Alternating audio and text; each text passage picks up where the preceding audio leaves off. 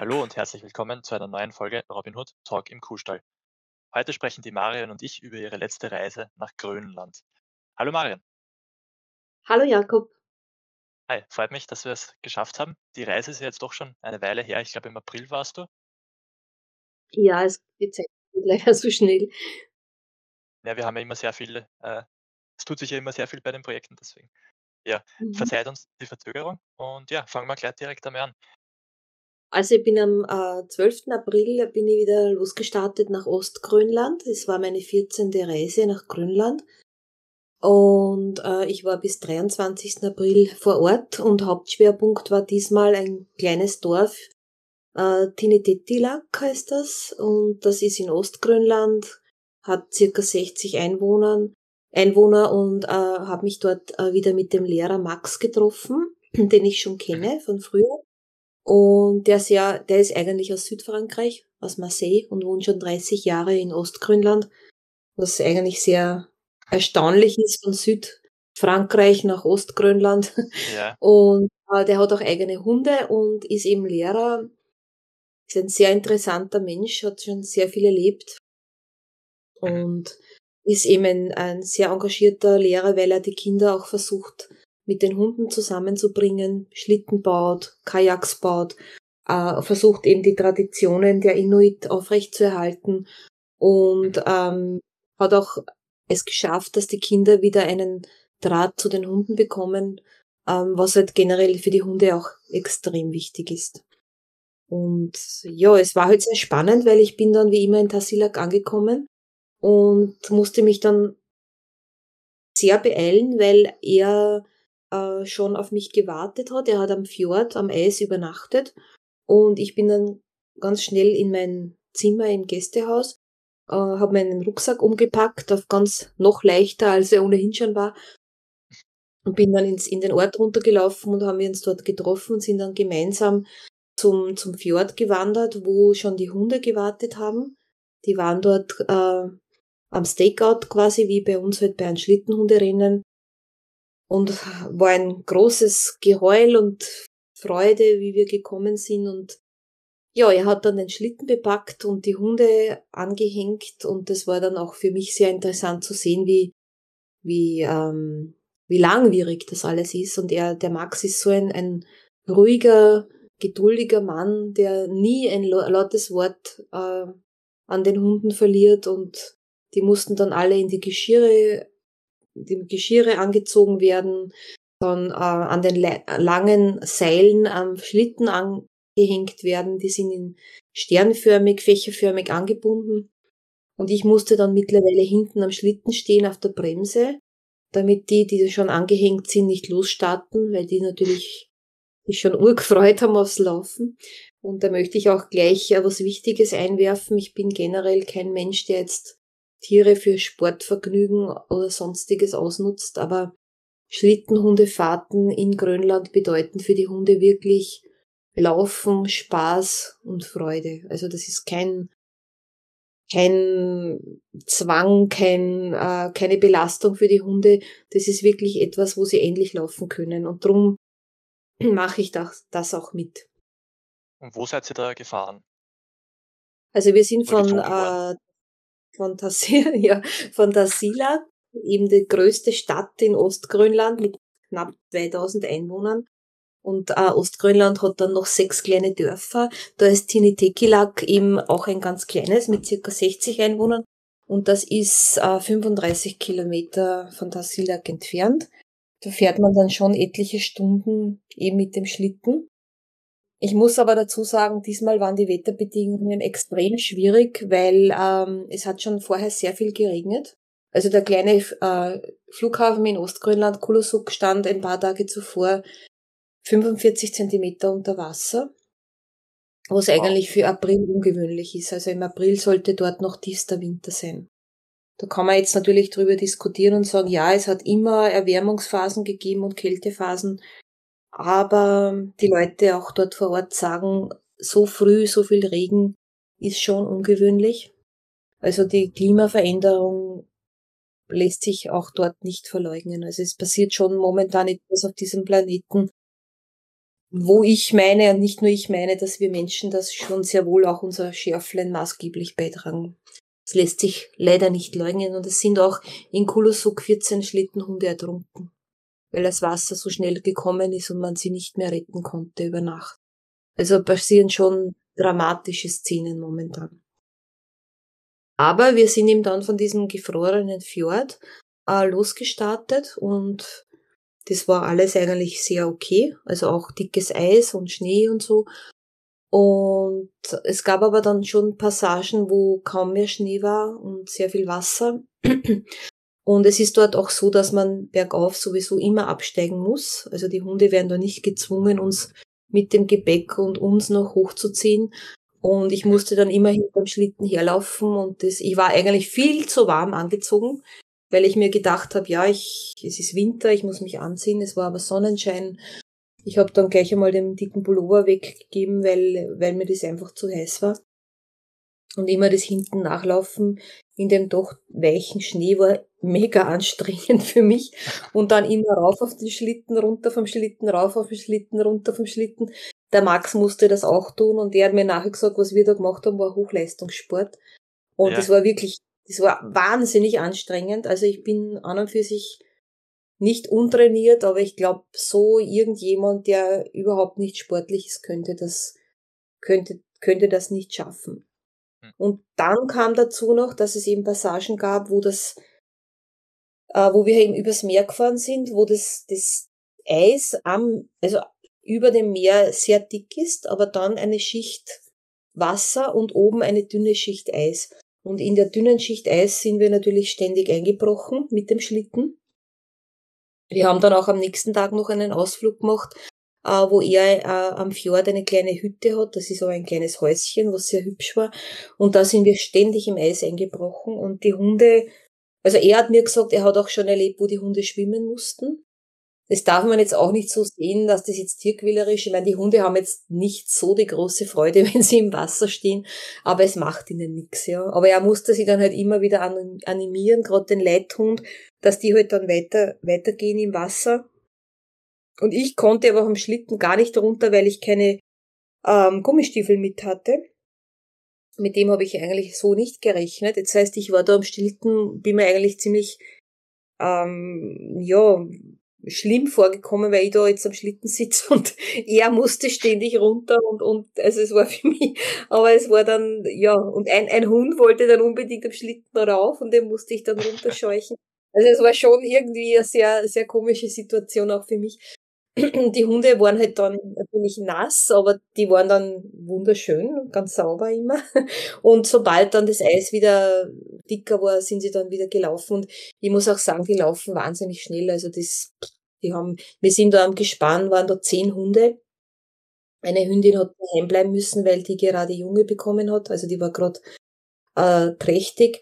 Und der Rest waren alle am Schlitten. Und die sind halt eigentlich alle total lieb und ich durfte es dann auch mithelfen beim Abspannen und habe dann Hunde zu ihrem Platz wieder zurückgeführt. Also die Hunde, wo er gewusst hat, dass die sich das von mir gefallen lassen. Und ja, das war für mich auch sehr, sehr spannend zum Sehen und wir haben dann die Hunde, Hunde gefüttert und er, er füttert seine Hunde wirklich sehr gut und, und mit sehr viel, äh, sehr viel Futter. Also die schauen auch alle gut aus.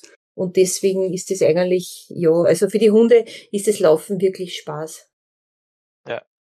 ja. Für, für und das war, das sind quasi, hm. das gesagt, das sind seine privaten Hunde, oder ja? Seine privaten Hunde, also er hat elf Hunde. Okay. Elf und äh, jetzt hat er eben drei Junge bekommen, die er eigentlich nicht behalten wollte. Also es war eigentlich der Plan, dass die gleich nach der Geburt getötet werden, weil er einfach schon zu viele Hunde hat. Und man kann Hunde dort nicht kastrieren lassen, weil es keinen Tierarzt gibt. Also er würde wahnsinnig gern seine weiblichen Hunde kastrieren lassen. Er hat auch seinen Bruder, der auch aus Marseille natürlich logischerweise ist und schon 20 Jahre dort lebt. Der hat auch zwei Hunde, aber er hat jetzt die drei Welpen behalten. Weil ich habe ihn darum gebeten und gesagt, du, vielleicht finden wir irgendwo in Ostgrönland noch einen Platz für die Hunde. Also er hat sie jetzt behalten und die sind jetzt auch immer in der Schule mit. Da hat er mir ganz liebe Fotos geschickt, wo die Kinder mit den Welpen spielen. Also die haben Gott sei Dank leben dürfen. Okay, sehr gut, ja. Und ähm, du hast vorher das, das angesprochen, dass verschiedene Eisschichten sind. Wie tief kann man sich da Mhm. das Wasser dazwischen vorstellen? Äh, du meinst dort, wo wir eingebrochen sind? Genau, genau. Ja, das waren. Na ja, das ist den Hunden bis zum Bauch gegangen. Okay. Und beim Schlitten halt so grad äh, bis zur, zur Sitzfläche vom Schlitten. Also es war nicht so dramatisch tief. Also dort das Eis an sich über dem Meer ist wirklich sehr dick. Also da Ja. braucht man keine Sorge haben, dass man einbricht. Und äh, man muss es schon kennen, ja. Also für, für Laien ist es generell nicht empfehlenswert, da jetzt übers Eis zu fahren, weil äh, er hat mir eben gesagt, wenn das Eis, wenn, wenn es dunkel ausschaut, dann ist es gefährlich. Wenn es hellblau schimmert, kann man drüber fahren. Und es ist auch ein, er hat mir erzählt, sogar ein einheimischer junger Schlittenhundefahrer, der ist eh mit Älteren gefahren und die wollten eben auf die Jagd gehen und die Älteren haben gesagt, nein, das ist zu, das Eis ist zu schlecht. Und er ist aber trotzdem gefahren allein und ist eingebrochen und ist mit den Hunden und mit dem Schlitten versunken und die waren alle tot. Also sowas Tragisch. passiert halt auch und wieder, ja. Das ist, sind halt dramatische Sachen, was halt, ja, wie halt bei uns Autounfälle passieren oder keine Ahnung, irgendwas passiert, passiert halt dort auch immer wieder was. Und, und was auch leider ist, ähm, was ich noch kurz sagen möchte, dass auch leider jetzt die äh, Schnee, also die äh, Motorschlitten immer mehr werden, weil die natürlich sehr praktisch zum Handhaben sind. Im Gegensatz zu Hunden, wo schon allein das Anspannen der Hunde großen, großen, also viel Zeit verlangt und, und viel Arbeit und viel Wissen. Und bei einem Motorschlitten, ja, Schlüssel im Zündschloss umdrehen und man fährt. Aber hat halt alles zwei Seiten. Früher, die, die Inuit konnten ja nur mit ihren Hunden überleben. Und auch wenn es kalt war, haben sie sich halt an die Hunde gekuschelt. Kann man beim Motorschlitten natürlich vergessen. Oder natürlich auch, wenn dann kein Treibstoff mehr da ist, steht das Ding.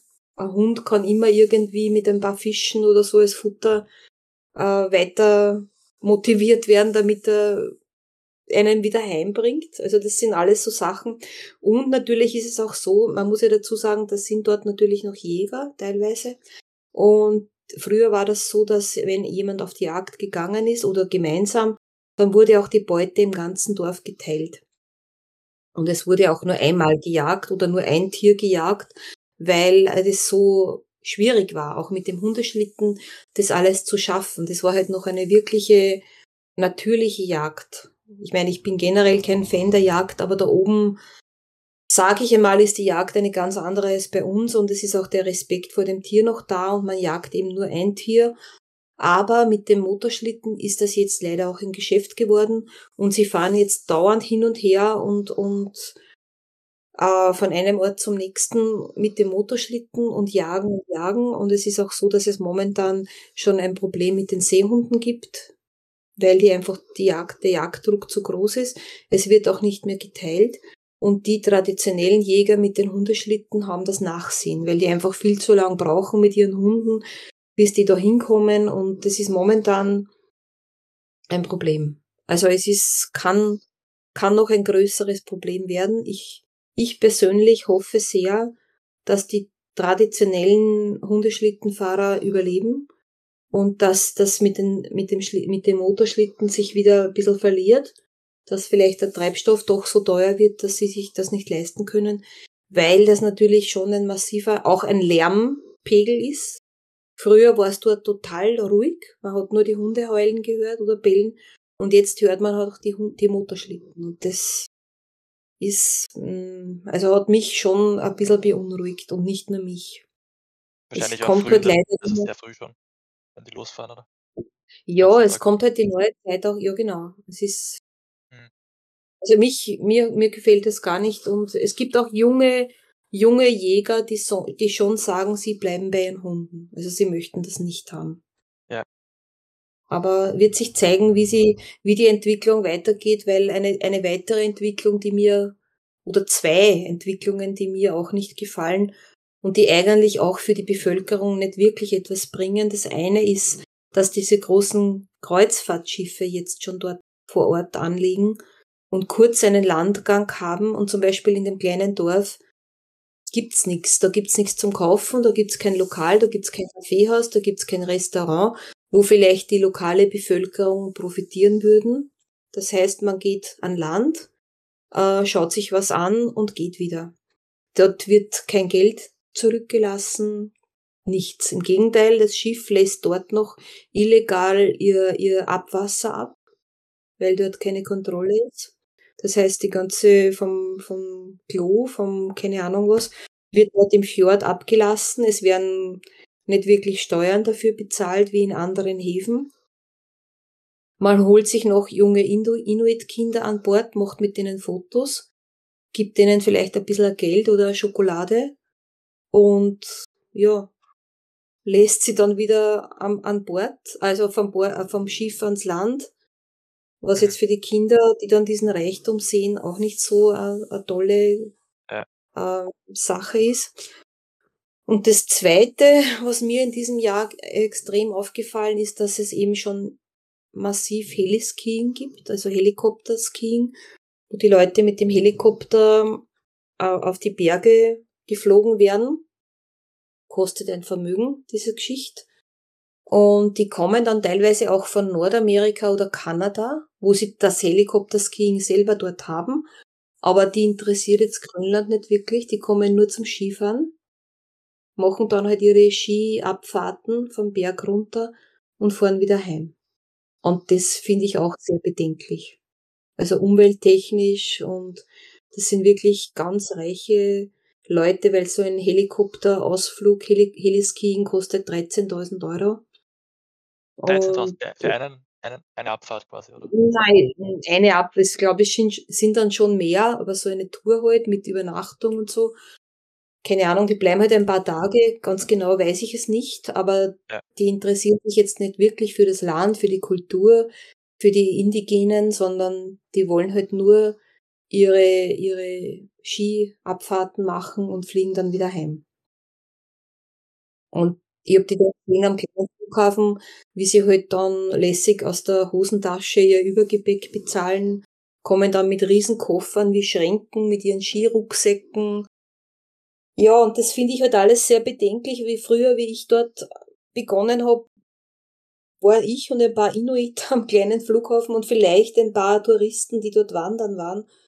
Und jetzt wird das halt alles immer mehr und ja, ich hätte nichts dagegen, wenn es dem Land jetzt etwas bringt, aber es bringt, bringt jetzt wirklich den Einheimischen nichts, ja. Es bringt ihnen nichts.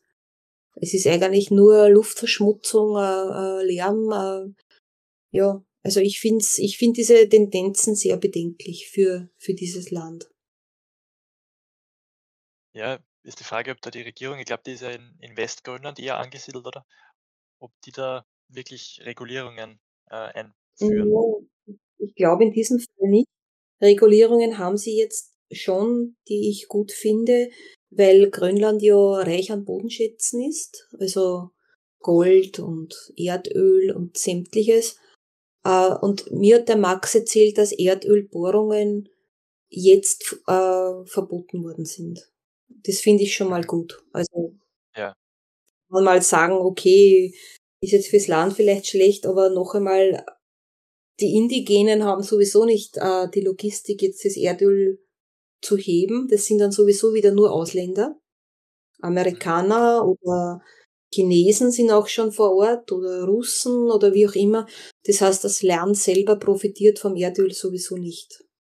Ja. Und darum finde ich das eigentlich recht gut, wenn die das jetzt mal untersagt haben. Ob das jetzt ewig so bleibt, ist sei dahingestellt.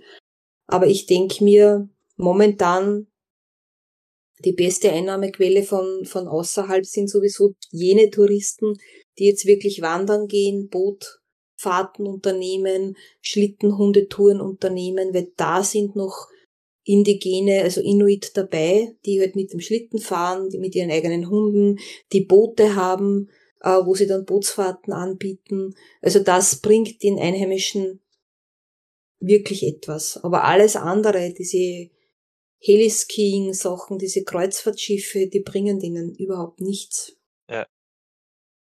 Ja. Ja, das ist halt auch die Frage. Die Infrastruktur ist wahrscheinlich einfach nicht da, wie du gesagt hast. Es gibt ja dann keine Guesthouses oder so. Ähm, aber die will man ja wahrscheinlich auch nicht haben. Also schon, aber die gehören halt auch meistens Ausländern. Mhm. Und gibt's halt wenige, aber ja, die sind eh gut gebucht. Das, das ist schon so. Und es gibt halt in Dasilak ein großes Hotel.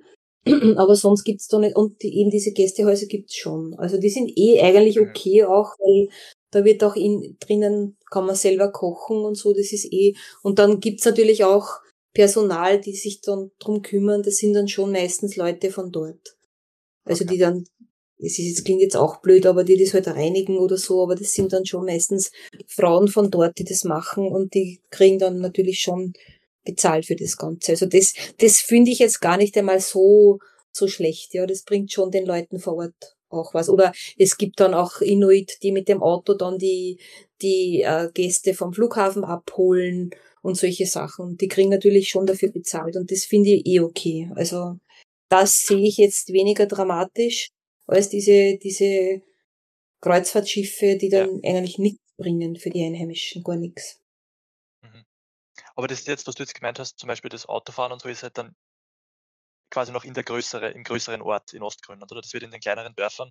Ja. Also in, in Tassila gibt es schon Autos und Straßen, aber halt Grönland ist ja nicht äh, infra, strukturell aufgeschlossen mit Straßen untereinander. Du kann man immer nur im Ort bleiben. Also in, in, Im Westen, in Nuuk zum Beispiel oder, oder Ilulissat gibt's auch natürlich Autos, aber du kannst nicht von A nach B fahren. Das gibt's in Grönland nicht.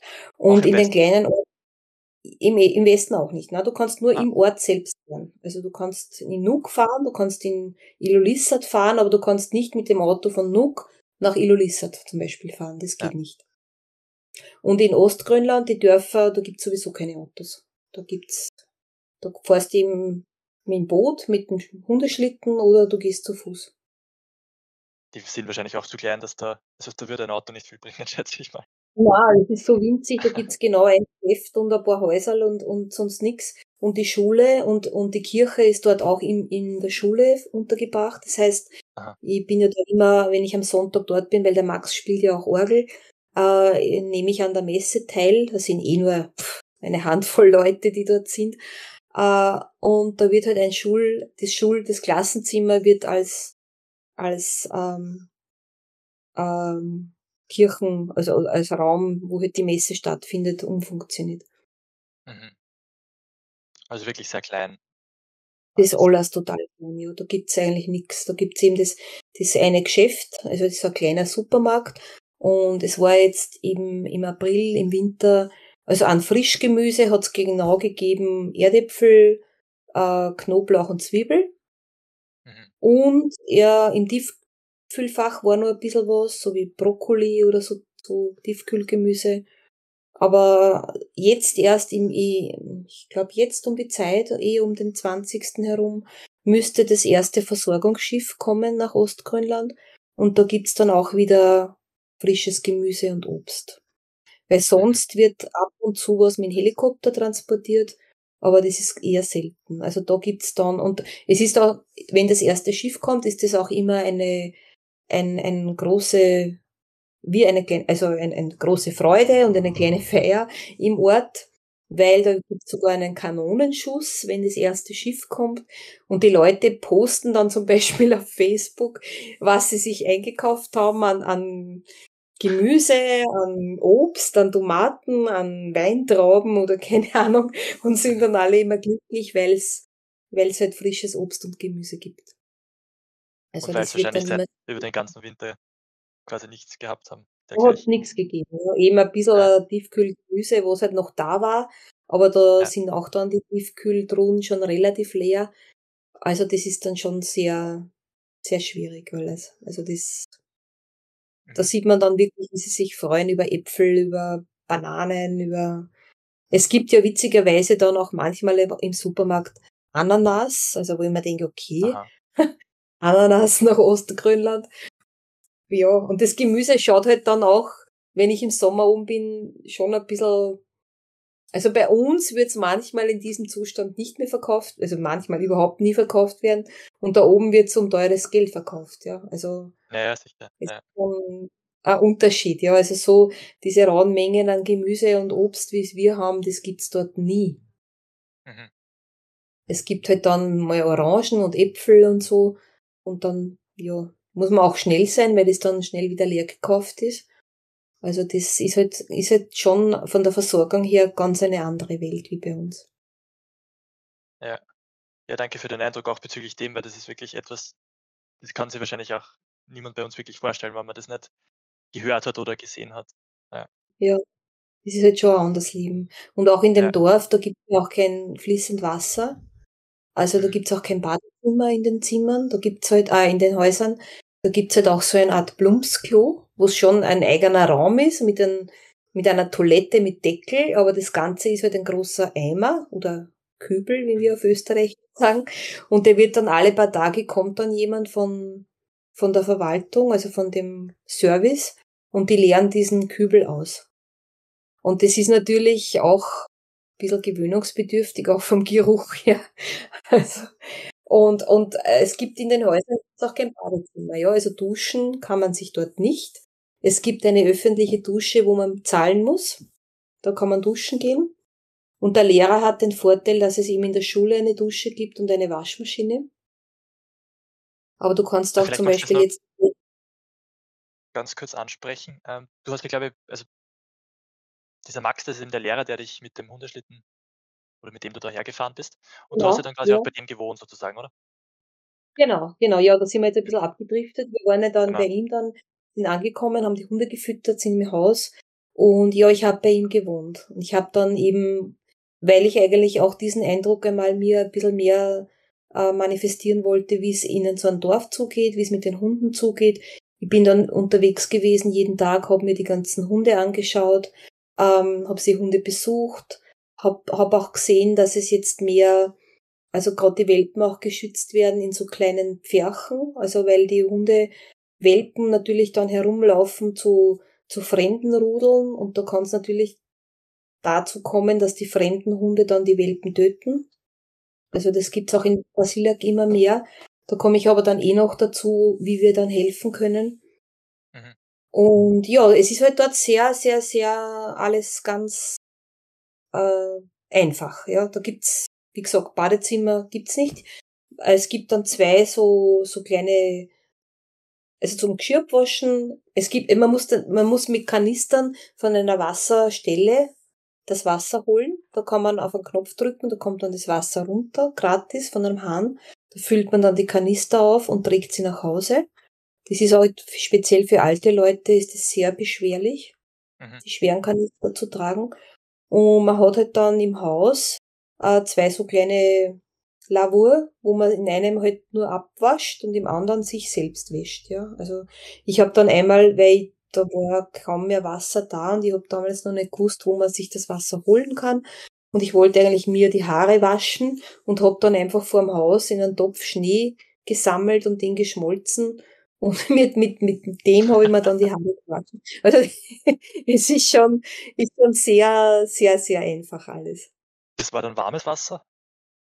Ja, das ist also der erhitzt, aber einen Ofen gibt's ja dort. Also man, nicht nur, man hat auch Ölheizung und man hat auch Strom. Also es gibt auch schon einen E-Herd dort. Und da habe ich dann das Wasser eben geschmolzen und mir damit dann die Haare gewaschen. Das geht schon. Aber äh, wie gesagt, Duschen oder so gibt's nicht. Abenteuerlich. Das ist dann sehr, das muss ich ehrlich sagen, ich könnte mal Leben dort ohne Probleme vorstellen, aber ich würde mir ein kleines Badezimmer dort machen, zumindestens mit so einem, ich war früher eine Camperin und da gibt's diese Duschsäcke mit, mit so einer kleinen Brause dran. Sowas würde ich mir dort verlieren, ja, wo ich, wo ich dann halt warmes Wasser einfülle und das dann irgendwo auf einen Haken hängen und duschen kann.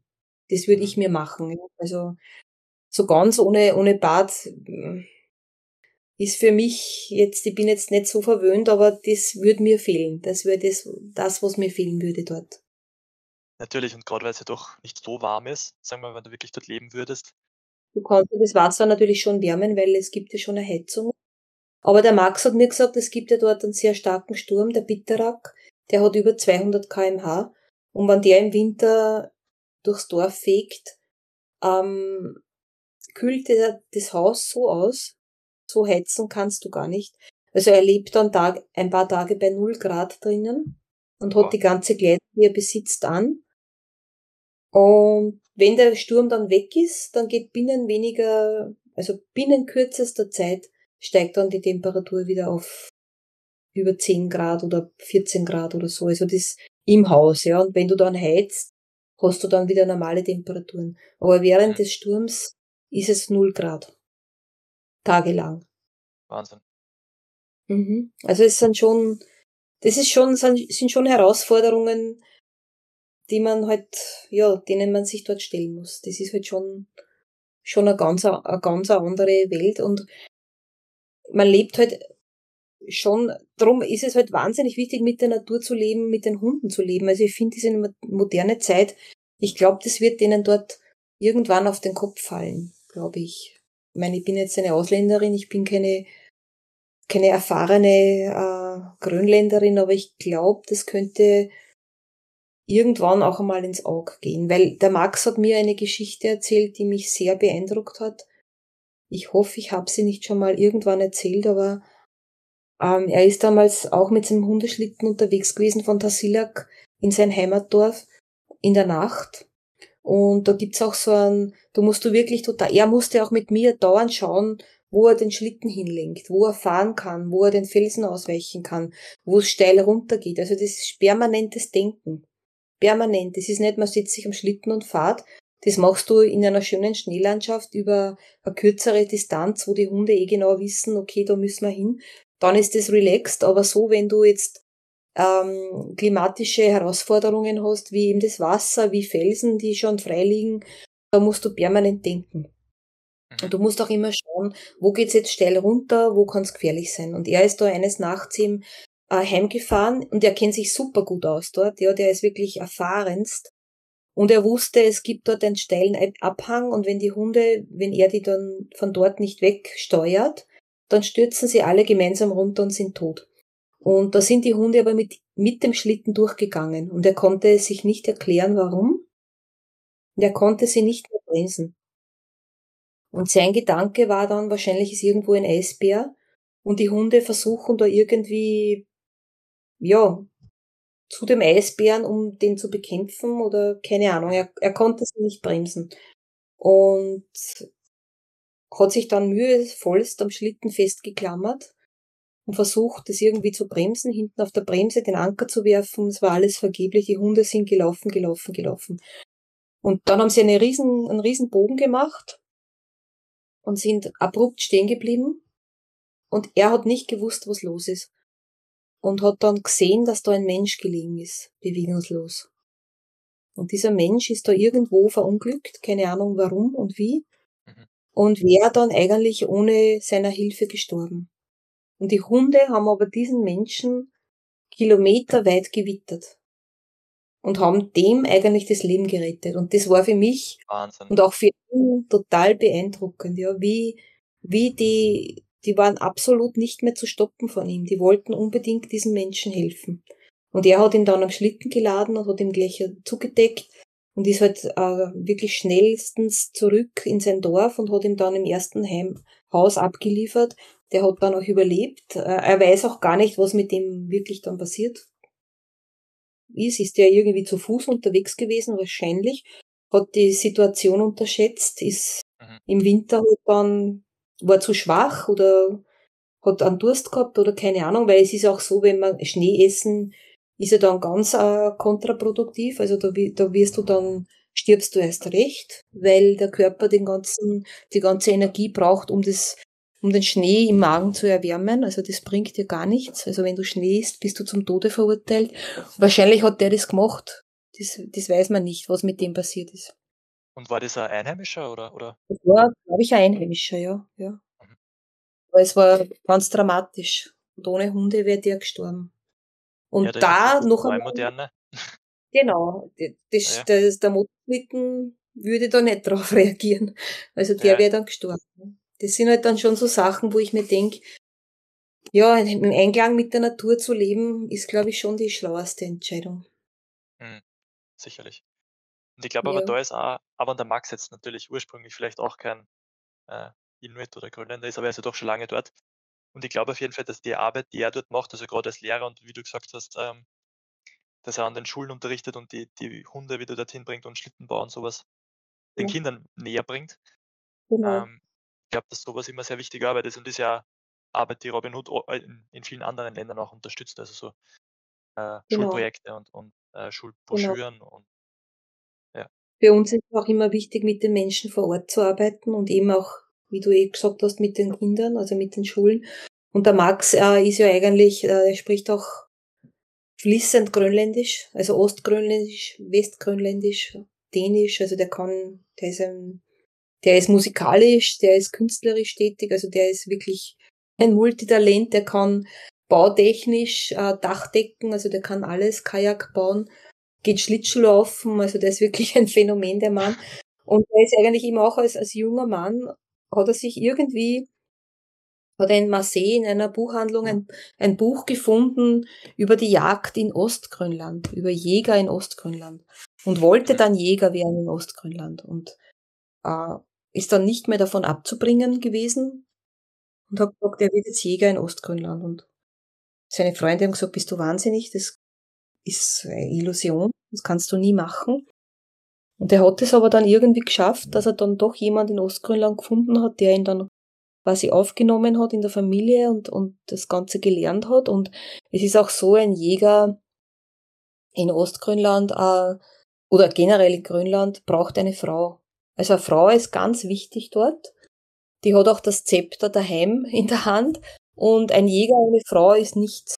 Und es ist auch so, wenn, wenn ein Jäger seine Frau verliert durch Scheidung oder so, dann ist der, ist der verloren. Also die enden dann meistens total im Alkohol. Und das hat auch den Grund, weil äh, die Jagd, wenn du, wenn du in Grönland auf die Jagd gehst, bist du wirklich ewig unterwegs alleine, ja. Du bist völlig auf dich allein gestellt. Du weißt nicht, ob du wieder heimkommst, weil du entweder eben einbrichst oder mit dem Kajak ertrinkst oder ein Eisbär dich erwischt oder irgendwas erwischt, ja.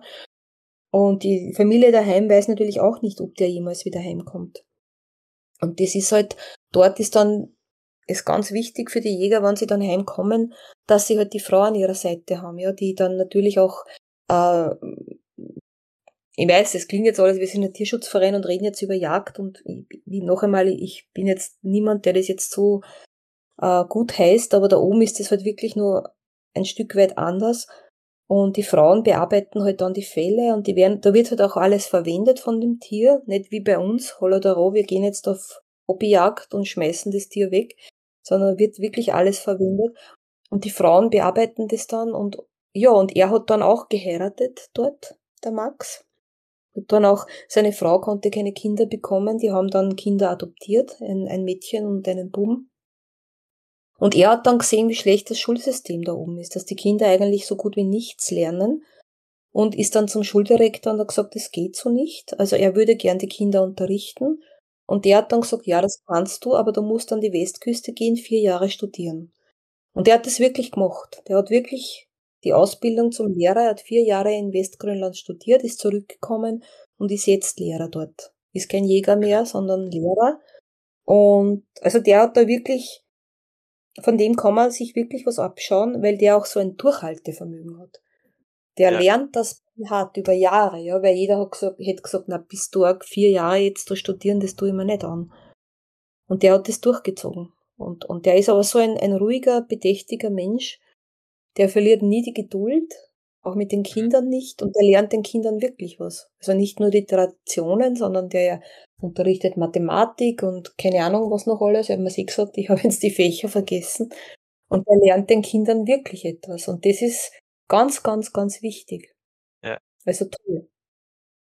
Aber ich verplaudere mich jetzt. Äh, an und für sich war ich dann eigentlich fast die meiste Zeit im, äh, in diesem kleinen Ort und bin dann die letzten eineinhalb Tage noch in Tassila gewesen und im Ort selber haben wir auch, ähm, wir bringen ja auch eigenes Futter dorthin, also nicht eigenes. An und für sich ist das Robin Hood Projekt ja so, dass wir die, die Frachtkosten zahlen fürs Futter, aber wir, wir kaufen mittlerweile auch eigenes Futter für, für Max, für die Hunde von, von Max, weil der eben die auch als Schulhunde verwendet. Und wir unterstützen einen alten Herrn, der eben keine Möglichkeit mehr hat, seine Hunde zu füttern. Und der ist uns wahnsinnig dankbar dafür, weil er seine Hunde eben behalten kann. Diese Hunde habe ich auch besucht. Und ich habe auch den, den alten Mann gesehen, wie er mit einem, der kann nicht mehr mit einem großen Schlitten fahren. Der ist mit einem ganz einem kleinen Schlitten gekommen und hat einen einzelnen Hund vorgespannt und ich habe das beobachtet und es war für mich so rührend, weil der war einstmals der große Jäger im Dorf, der mit so einem riesen Hundegespann gefahren ist und jetzt ist er mit so einem kleinen Schlitten, wo er hinten, das war eigentlich fast wie ein Rollator, ja, er hat sich hinten am Schlitten angehalten und ist, der Hund ist neben ihm getrabt, er hat einen ausgesucht und er ist dann ans, aufs Meer rausgegangen, um dort zu fischen oder keine Ahnung was zu tun und ist dann am, am Horizont des kleiner Punkt verschwunden und ich habe ihm so nachgeschaut und habe mir gedacht, eigentlich arg, wie der jetzt unterwegs ist. Früher war der mit, weiß ich nicht, 10, 15 Hunden unterwegs und ja. ich habe dann den Mann gefragt, wie dieser Mann sich fühlt. Und der hat gesagt, er lebt nur in der Gegenwart. Und das ist auch wieder was, was wir lernen können. Also der denkt nicht an die Vergangenheit, wie er damals der Dorfbeste Jäger war mit einem riesen Schlittenhundegespann. Er denkt auch nicht an die Zukunft, er lebt im Jetzt. Er geht jetzt mit einem Hund aufs Eis. Und das ist jetzt sein Leben. Und da habe ich mir auch gedacht, das ist eigentlich toll, äh, diese Einstellung. Weil wir leben ja doch, ja, mein Gott, was wird sein und wie war es früher und Jammer und Jammer. Ja. Man sollte eigentlich das Jetzt leben und im Jetzt leben und das Jetzt genießen und sagen, ja, jetzt habe ich diese und diese Möglichkeiten und die nütze ich und nicht jammern, wie es einmal war und wie es einmal sein wird. Und nicht fürchten, wie es, also man, natürlich ist es wichtig, dass man sich Gedanken über die Zukunft macht. Aber mhm. trotzdem schauen, dass man im Jetzt verankert ist und lebt. Ja, auf jeden Fall. Das ist, glaube ich, bei uns im, Genau. im Westen oder in Europa generell verloren gegangen, ja. Ja, und immer das Streben nach mehr, ne? Nur ein größeres Ja. Auto und dann Urlaub machen. Und dort die Leute dort, die kennen das nicht, ja. Die sind immer am, am, am, am feinen Fleck und ähm, ja, leben mit den Jahreszeiten, leben mit den Stürmen, freuen sich, wenn sie ein Obst kriegen oder Gemüse, das ist ein Highlight. Ja. Äh, freuen sich, wann irgendwelche äh, Besuch kommt oder Gäste kommen oder so über die Familien. Und das ist es, ja. Die leben total bescheiden. Die, die gehen nicht ständig shopping, weil es das dort nicht gibt. Es ist einfach ein ganz anderes Leben. Unterhalten sich auch untereinander noch, ja, wenn sie sich im Dorf treffen. Es ist ein anderes Leben. Das, bei uns ist das einfach, jeder lebt für sich hin und, und wir müssten da auch ein bisschen wieder mehr zurück. Und, und was ich halt jetzt auch mehr sehe, im Gegensatz zu 2007, wo ich das erste Mal in Grönland war, dass schon die Leute sich mehr mit den Hunden abgeben und die auch mal streicheln oder so. Das habe ich ja früher überhaupt nicht gesehen. Und, und wie ich dann auch wieder zurück in Tassilak war, habe ich auch gesehen, dass ähm, man sich mehr bemüht mit den Hunden. Und ich muss auch wirklich sagen, und das sage ich jetzt nicht, weil ich jetzt auf unsere Arbeit stolz bin, sondern weil es mir auch die Leute dort sagen, es hat sich was geändert, seit Robin Hood dort ist. Also die Hunde schauen besser aus. Es gibt diese ausgemergelten Skelette, völlig ja. wahnsinnig vor Durst. Das gibt's nicht mehr. Das ist vorbei. Ist wahrscheinlich eine andere Zeit, aber auch dank unserer Hilfe geschehen. Und da muss ich wirklich nochmal mich bei unseren Unterstützern und Unterstützerinnen tausendmal bedanken, dass die das möglich machen, dass wir da so viel schon erreichen konnten. Also ich bin früher verzweifelt, mit Bauchweh zum Hundeplatz gegangen und mir gedacht, um Gottes Willen, ich fürchte mich, was werde ich dort wieder sehen? Und diesmal war ich dort, ich habe mich dann in die Sonne gesetzt, hab, ich, ich verbringe dann gerne immer ein bisschen Zeit dort und schaue mir die Hunde an und Natürlich sind sie immer noch an der Kette. Ich kriege immer noch die Vorwürfe, holt sie von der Kette. Kann ich nicht. Das ist Gesetz dort. Ich wüsste jetzt da auch keine Lösung, wo man die ganzen Hunde irgendwie unterbringt, dass die nicht sich da untereinander äh, raufen und, und wüsste ich nicht, ja. Aber sie haben alle Wasser, sie haben, es stehen sehr viele äh, Hütten von uns dort. Es geht mit dem Futter. Es, ich sehe wirklich auch Leute, die die Hunde streicheln. Ähm, wir haben auch zwei neue Projekte. Also es gibt ähm, Fürs Hunde Hundehüttenprojekt gibt es das Projekt CioCio, das heißt äh, Zukunft. Das wird geleitet von der Hanne, von einer Dänin. Die machen ganz spannende Projekte mit jungen Leuten. Die wollen jetzt das Hundehüttenprojekt weiterführen. Äh, und die bauen auch schon Gemüse in Glashäusern an. Die haben im Vorjahr so eine große Ernte gehabt, dass sie sogar schon die Geschäfte dort beliefern haben können, in Tassilak. Also mit Erdäpfel, mit Kraut, äh, mit Radieschen. Also ganz spannend. Und dann gibt's ein, ein zweites Projekt, das heißt Iglo. Äh, mit denen wollen wir, die haben auch eigene Schlittenhunde. Das ist auch so ein Jugendprojekt. Und da wollen wir auch eine zweite Wasserleitung bauen. Und äh, die kriegen auch Futter von uns für die Hunde. Und mit denen wollen wir auch bauen ähm, so kleine Gehege für die Welpen. Ich habe sehr eingangs schon erzählt, die Welpen muss man halt schützen, damit die nicht da herumlaufen. Die sind halt da mit der Mutter in dem Gehege drinnen. Aber, das wusste ich bislang nicht, man muss sie auch von oben schützen, weil die Raben sich die kleinen Welpen holen. Das mhm. heißt, da müssen wir uns, da sind wir gerade dabei, zu überlegen, wie man das am besten mit einem Netz oder irgendwie schützt, damit die, die Welpen eben da nicht von den Raben geholt werden. Also das wusste ich jetzt auch nicht, dass das so ein massives Problem ist. Für die Welpen ist es generell sehr gefährlich, oder? Weil auch die oh, ja, also ja, ja. Winter der Wind und, und das Eis und die Kälte und so. Ja, ja, das auch, aber auch, dass sie einfach irgendwo runterpurzeln oder Ja. eben zu einem fremden Rudel gehen und dort getötet werden. Das ist halt alles, ja, die Ja. Welpen und, und die, die Hundehalter wollen aber schon die Welpen natürlich behalten. Ja, die wollen äh, schon Nachwuchs auch haben, weil wir wissen es ja eh, die Schlittenhunde haben jetzt nicht die große Lebenserwa hohe Lebenserwartung. Ähm, was ich auch nicht so verstanden habe, warum die so schnell, also oft mit sechs, sieben Jahren getötet werden, wenn sie dann nicht mehr so am Hundeschlitten mit können. Das war für mich immer sehr schwer zu verstehen, dass man die halt dann tötet. Mittlerweile verstehe ich's, weil der Max hat mir gesagt, für einen Schlittenhund, der nicht mehr mitfahren, also mitlaufen darf, und der sieht, wie die anderen am Schlitten gespannt werden, ist es ein totales Drama. Wenn der zurückbleiben muss, so wie ich es jetzt gesehen bei der trächtigen Hündin, wie die geweint hat und wie sie die gefreut hat, wie die wiederkommen sind.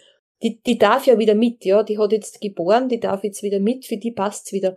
Aber für einen alten Hund, der ewig dann dort bleiben muss, der nie mehr mitlaufen darf, ist das eine wahnsinnige Quälerei. Ich meine, ich würde wahnsinnig gern diese Hunde irgendwo hin vermitteln, aber ich weiß nicht wohin. Weil die nach Europa transportieren, die müssten an die Westküste, die müssten dort in Quarantäne, die müssten geimpft, gechippt werden. Dann die Reise da runter, dann muss ich da jemanden finden, der mit, der sich mit so einem Hund auskennt, weil das sind keine normalen Schlittenhunde, wie wir sie haben, wie Huskies oder Malamut. Also es ist fast unmöglich, so einen Hund zu vermitteln. Ja. Drum habe ich das jetzt auch schweren Herzens irgendwie eingesehen, dass es fast besser ist, wenn man die dann einfach, ja, erlöst, als wenn die für ewig dann an der Kette irgendwo hängen und nicht mehr mit können. Ja. Die sind wirklich total arm, wenn die nicht mehr mitlaufen dürfen. Und das ist halt das Grönland. Ich habe da oben selbst für mich einiges gelernt. Wo ich früher total dagegen war und gesagt habe, na, das geht gar nicht, da die Hunde mit sechs, sieben Jahren und die Kette und dieses und jenes. Ich muss halt auch selbst Kompromisse eingehen und auch ich lerne dazu und muss mich halt auch manchen Gegebenheiten unterwerfen. Das ist so, ja. Mhm. Weil sonst könnte ich in den einzelnen Ländern nichts machen. Das ist, es ist halt ein anderes Leben wie bei uns und manche Sachen muss man halt Genau. einfach akzeptieren, um, um den anderen, dem Rest zu helfen. Oder ich sage, nein, ich kann das alles nicht sehen, ich schließe dieses Projekt und gehe. Das wäre auch eine Möglichkeit. Aber Aber dann dann bringt man gar keine. Besserung und ja, ja. Genau, genau. Und diese, diese Sachen, die ich jetzt angesprochen habe, das sind halt die nächsten Ziele, die wir machen. Und ja, die natürlich auch leider Geld kosten, keine Frage. Diese Gehege kosten Geld. Äh, das, die neue Wasserleitung kostet Geld. Der Futtertransport kostet Geld. Wir bringen jetzt eben auch vier eigene Futterpaletten nach Tinitekilak. Wir bringen eine Palette nach Tassilak für dieses Iglo-Projekt.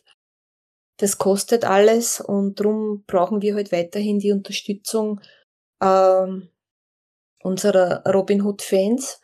Und was ich auch weiterhin, also versuchen werde, ist äh, die medizinische Versorgung für die Hunde, die immer noch null ist. Es gibt auch keine Wurmmittel, es gibt nichts und ich werde ständig gefragt, kannst du uns helfen? Wir brauchen das und jenes. Und ich sage, ja, ich darf es nicht importieren, äh, ich darf keinen Tierarzt bringen. Und jetzt habe ich mit dieser Hanne von dem Projekt Zukunft gesprochen, die eben Journalistin war früher, die ist Dänin. Und die hat gesagt, sie würde uns da helfen, damit wir da mal äh, einen Artikel in, in die Zeitung bringen in Grönland, damit, dass wir halt eine Petition ähm, eröffnen werden, um die Regierung unter Druck zu setzen, damit die endlich eine medizinische, Tier veterinärmedizinische Versorgung für die Hunde gewährleisten. Und da wäre es natürlich gut, wenn wir mal einen Artikel in einer Zeitung haben, weil dann reagiert vielleicht die Regierung eher, als wenn ich jetzt da als Österreicherin hinschreibe. Und die will mir da helfen. Also das ist auch so ein, ein Projekt, was mir jetzt ähm, vorschwebt, womit wir endlich auch die medizinische Versorgung vielleicht gewährleisten können, die halt einfach immer noch total fehlt. Mhm. Ja, es sind, glaube ich, oft dann wirklich so halt lokale Kontakte oder neue Personen, die man kennenlernt, die dann irgendwie einem alten Problem da vielleicht ein bisschen äh, neuen Wind in die Segel genau, geben. Genau, und das ist, das habe ich auch in Grönland gelernt. Es öffnen sich immer Türen, aber wenn ich mhm. oft mir denke, es geht nichts weiter, der und der ist nicht mehr da, manche sind gestorben, also es ist dann, denke ich immer, was mache ich jetzt? wie gehe ich weiter.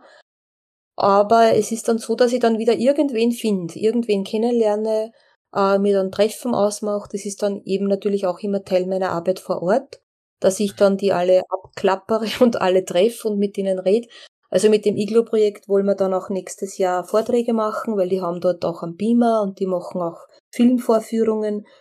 Und ich habe gesagt, na könnte man da nicht auch einen Film machen? Ja, ja, gerne, weil es ist eben auch mit Jugendlichen ein Projekt. Und so tun sich immer wieder jedes Jahr neue, neue Möglichkeiten auf und, und wir gehen ja. immer schrittweise vorwärts. Also wir können nicht alles auf einmal schaffen, aber darum ist es immer wichtig, auch mindestens einmal vor Ort, äh, einmal pro Jahr vor Ort zu sein. Mhm. Dass man up to date bleibt und weil es ja doch immer viel tut und, und ja. Genau, und eben mit den Leuten selber vor Ort redet und genau. nicht nur über E-Mail. Die, die wollen immer, wenn die ein Gesicht dann vor sich haben, ja, die wissen dann genau, okay, das ist die und die und das ist die Marion und die habe ich getroffen und mit der habe ich gesprochen und ich ja auch, ja, ich weiß dann auch, wer da dahinter steht, ja.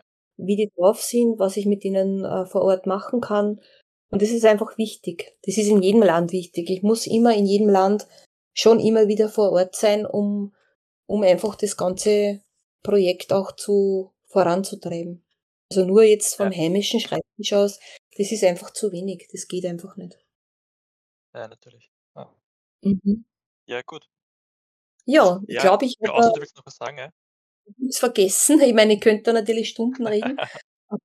es ist natürlich jeder immer eingeladen, uns zu schreiben oder anzurufen, wenn Fragen äh, da sind. Also kein Problem. Ich versuche immer alles gut zu beantworten. Und ja, also das wird jetzt einmal dieser Podcast und ja. nächste Mal versuchen wir was Neues, glaube ich, Jakob. Vielleicht kannst du da genau, ne, kurz ein bisschen ja, Werbung machen dafür. Ja, natürlich. Also es war jetzt, glaube ich, ein sehr guter und, und also ein sehr schöner Einblick über die, über das, über die Projektreise nach, nach Grönland. Ähm, als nächstes haben wir zwei Punkte geplant. Einerseits einen Podcast, also so wie diesen hier, über ein anderes Projekt und über, über eine also über das neueste Kastrationsprojekt, das jetzt eigentlich erst vorige Woche stattgefunden hat. Also Mitte mhm. Juni 2023 und zwar in Albanien, in Elbasan, mit den Vereinen, äh, mit unserem Partnerverein vor Ort. Ähm, genau, das ist das eine, ein Podcast, was da so passiert ist. Und das andere ist ein neues Format, das wir mal probieren wollen, und zwar ein QA heißt das, also ein Question and Answer. Ähm, das ist ein eigentlich ein Live-Meeting, Live-Online-Meeting, ähm, wo wir noch äh, das Datum bekannt geben werden und ausschreiben werden, über welche Kanäle das stattfindet. Ähm, grundsätzlich ist so gedacht, dass einfach äh, jeder, der zuschalten will, kommen kann und uns, beziehungsweise genau, uns, dem Verein generell, Marion hauptsächlich natürlich, ähm, Fragen stellen kann über Projekte vor Ort, über ja, was auch immer, was halt halbwegs in, in, in, im Rahmen passt.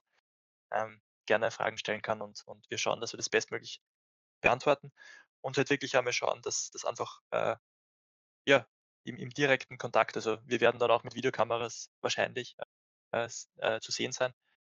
Ähm, dass da 'n bisschen 'n persönlicher Kontakt zu unseren Spendern und Spenderinnen, ähm, zusta äh, zustande kommt, genau.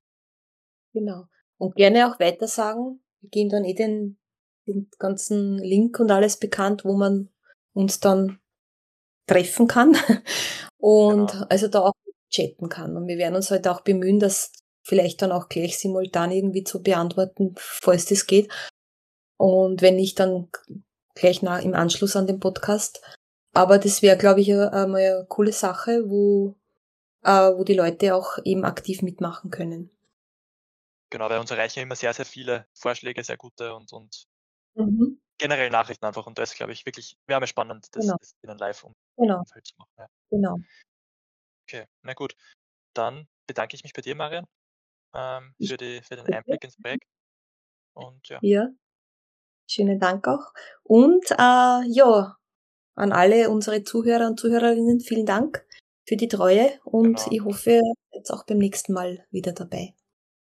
Genau, das war Robin Hood Talk im Kuhstall und ja, macht's es gut. Tschüss.